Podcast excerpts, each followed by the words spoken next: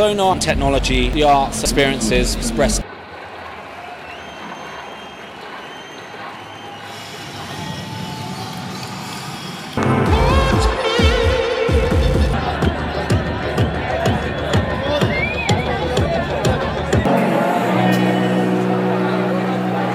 I will move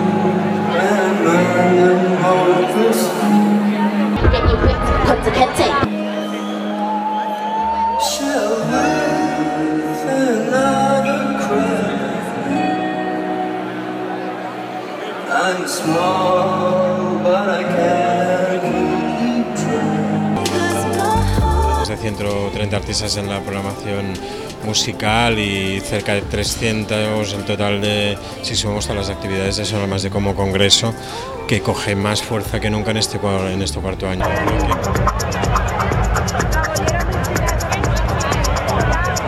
Absolutos, sobre todo la programación musical.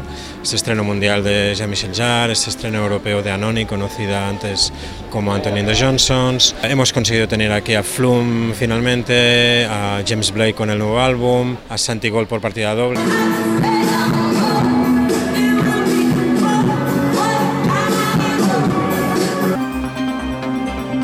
that music is not only based on notes and on solfeggio, but on sound and noise. And you can use a microphone like this and going outside and recording the sound of the wind, the sound of the street, and uh, making music with it.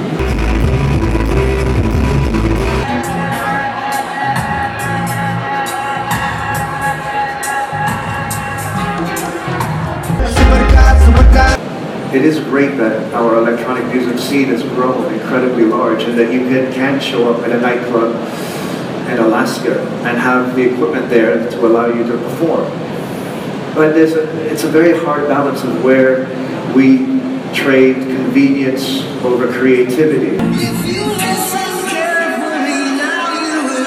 the Black Box installations by Royal College of Art IED students. Project came to the college. They approached us to create um, some installations uh, as a part of the Sónar+D experience. I work with the students and what the a black box means, a technology that has an input, an output, but you're not quite sure what goes on inside. To use all the senses to communicate an idea, because we don't just see through our eyes, we see through our whole bodies. Um, so it's quite experimental.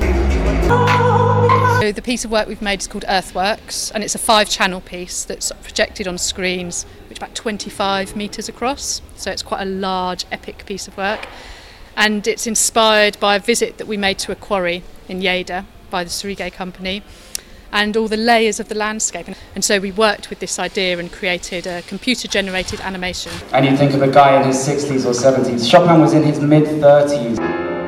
He died when he was younger than me.